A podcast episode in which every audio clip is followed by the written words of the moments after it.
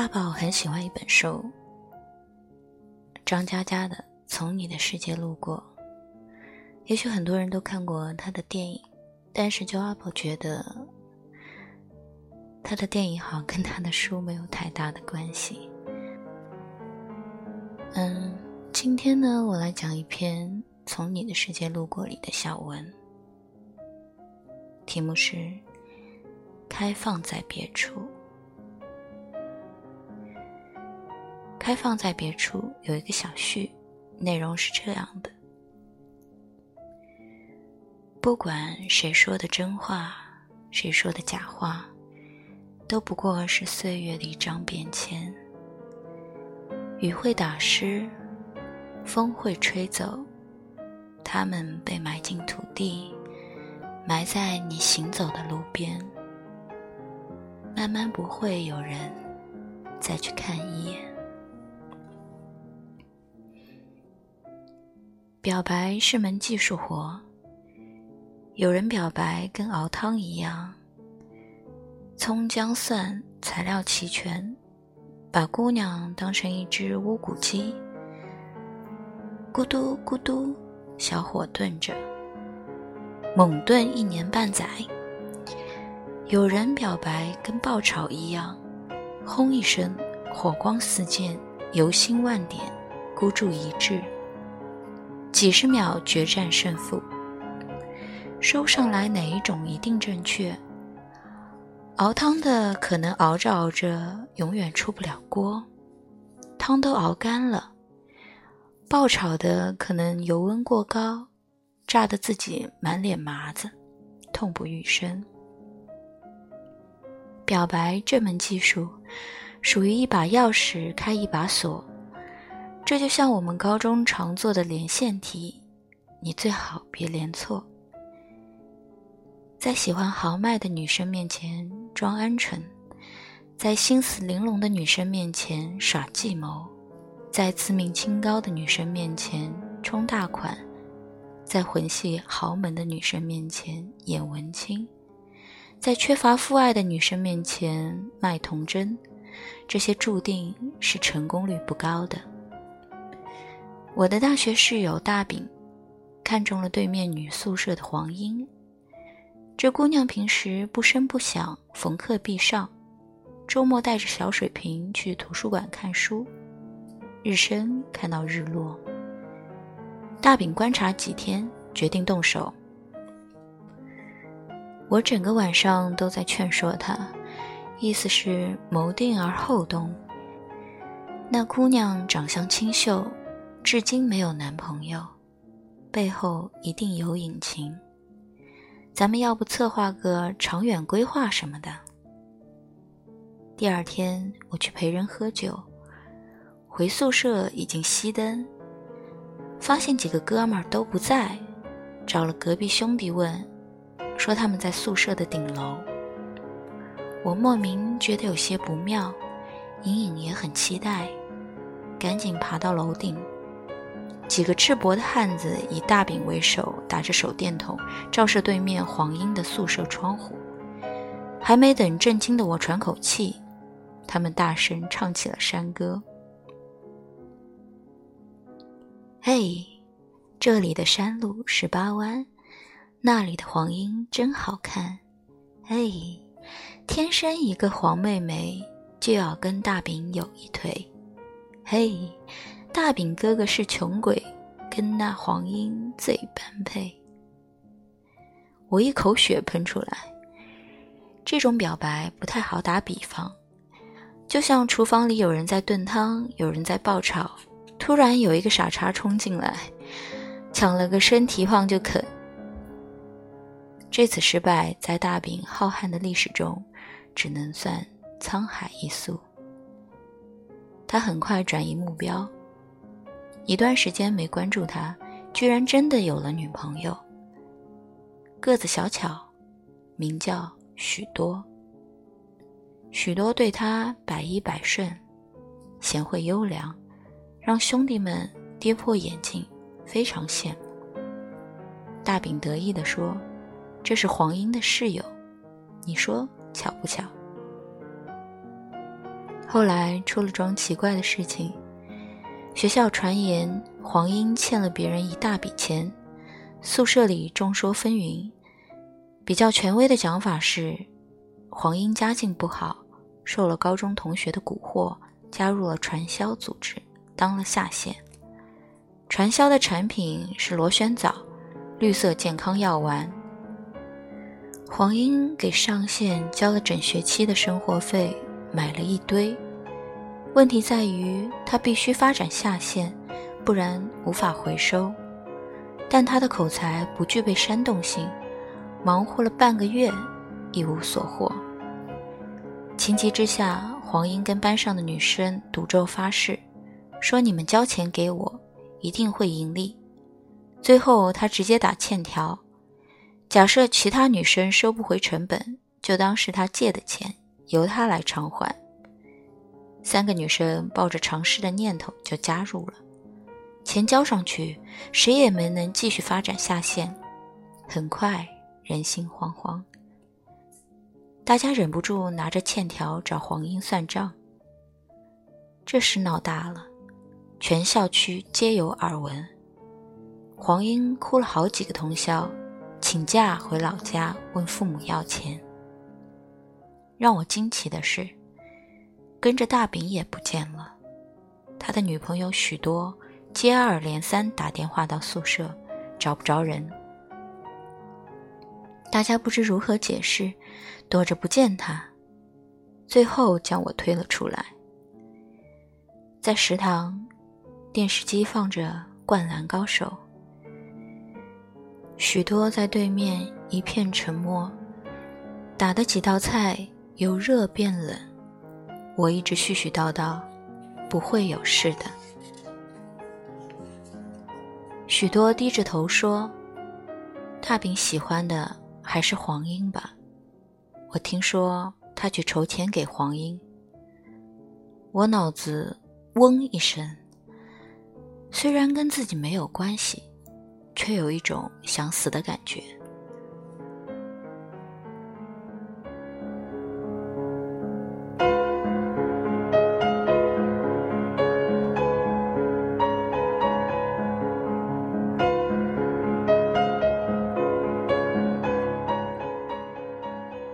许多站起来，给我一个信封，说：“这里有两千块，你帮我交给大饼，他不用还我，也不用再找我。”他走的时候问我：“大饼是你兄弟，你说他有没有真的喜欢过我？”我说：“可能吧。”我不敢看他，所以也不知道他哭了没有。后来大饼没有跟黄英在一起，他消失了一个星期，变了模样，隔三差五酗酒，醉醺醺的回宿舍，不再玩表白这个游戏。青春总是这样，每处随便触碰一下就是痛处。他没找女朋友，许多同样没有来找他。换过大三，换过实习，换过毕业论文，我们各奔东西。二零零五年，我经历短暂的北漂，重回南京。大饼是杭州一家公关公司的总经理，他出差到南京，托我去一家富丽堂皇的酒店吃饭，说反正是公款消费，都能报销。只要在公关费用限额内就行。我几杯下肚，他眯着眼看我说：“猜猜我为什么来这里吃饭？”我摇头。他说：“当年我给了黄英六千块，他没有要。”我说：“为什么？”他说：“黄英自己解决的。”我一惊。他又摇摇晃晃地说道：“那天晚上，他跟我聊了二十分钟。他找了个有钱的男朋友。我不作声。他继续说：‘他妈的，老子心如死灰呀！’毕业后才知道，他当了这家酒店老板的小三，每个月给他一万块，还答应他毕业后就扶正。有钱人的话哪能信？真毕业了，老板不肯离婚，只是替他安排一份工作。大饼神秘兮兮地凑到我耳边说：“他在这家酒店当经理，现在是总经理了。”我问：“那他现在？”大饼干了一杯说：“能怎样？继续做二奶呗。”我认真的看了他一眼说：“你怎么知道的这么清楚？”大饼一笑说。我压根儿不关心，是有人跟我说的。结账的时候，他扫了一眼账单，嘿嘿冷笑，对服务员说：“我们一共吃了三千四百多，账单为什么是五千多？”服务员立刻涨红了脸，连声道歉，拿回去重算。服务员走开，大饼醉醺醺地说。喊他们总经理来，我问问他，当年不要我的钱，如今却来黑我的钱。我摇了摇头说：“算了，何必？你何必见他？”大饼定定看我，拍拍我肩膀：“兄弟，我听你的，这事儿就算了，别以为我不晓得。”许多给我的信封里，里面是两千块，不是四千块。另外的两千块，是你压贴的吧？我也嘿嘿一笑。大饼掏出喜帖给我，你一定要来，你的份子钱两千块，五年前已经给过了，别再给了。我一看喜帖，新郎。大饼，新娘，许多。他乐起来，醉态可掬。告诉我黄英怎样怎样了的，就是我太太许多。我说他们是室友，知道这些不奇怪。大饼一挥手，兄弟，我跟你说，女孩如果说我们不合适，我不喜欢你，也许我还会痛苦良久。只有他说：“我要去当二奶，我只想嫁豪门，我就爱劈腿，这才是给对方最大的解脱。这样的女人能爱吗？所以你不明白，我是多么感谢最后有这样的答案。因为表示歉意，酒店送了一张贵宾卡，消费八八折。大饼说自己不在南京。”就留给我用吧，填了我的资料。司机将大饼弄回宾馆，我找家酒吧喝了一会儿。我想有机会要听一听大饼和许多他们亲自讲这个终究美好的故事。第二天，酒店按照贵宾卡资料打电话过来，是为表达歉意，准备了一份礼物。我说：“礼物就不用了，你能不能告诉我，你们现在的总经理是谁？”对方报个名字，不是黄英。我不死心，说：“会不会你们总经理换了名字？你想想看，是不是叫黄英？”对方笑着说。我们总经理是个男人，已经做了三年多，就算换过名字，以前也不会叫这么女性化的。两个月后，暴雨，奔赴杭州参加大饼的婚礼，差点被淋成了落汤鸡。我看到了许多，依旧小巧乖顺。在叙旧的时候，许多偷偷和我说。你们去了黄英的酒店，我点了点头。许多看着我，眼神突然有些伤感，说：“毕业那天，大家喝了好多酒，我哭得稀里哗啦。黄莺问我，为什么不同大饼在一起？我说，他喜欢的是你。他说，他现在怎么样？我说，跟我一样，一塌糊涂吧。黄莺抱着我，然后我们又喝了许多。他说，许多，你要好好的。我说，一定会的。他抱着我一直哭。眼泪把我肩膀都打湿了。他一边哭，一边告诉我这些事情：给酒店老板做二奶的事情。许多沉默了一下，说：“其实到现在，我依旧挺不能接受的。他为什么要选择这么生活？”我的脑海里恍惚浮现这么一个场景。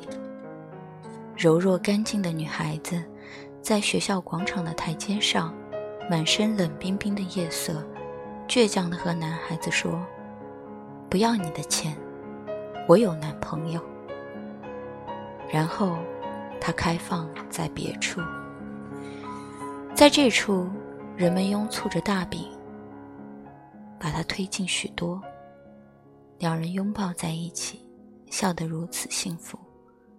不管谁说的真话，谁说的假话，都不过是一张岁月的便签。雨会打湿，风会吹走，它们被埋进土里，埋在你行走的路边。慢慢不会有人再去看一眼。我们走在单行道上，所以。大概都会错过吧。季节走在单行道上，所以就算你停下脚步等待，为你开出的花，也不是原来那一朵了。偶尔惋惜，然而不必叹息。雨过天晴，终要好天气。世间与我千万种满心欢喜，沿途竹枝怒放，全部遗漏都不要紧，得你一只配我胸襟就好。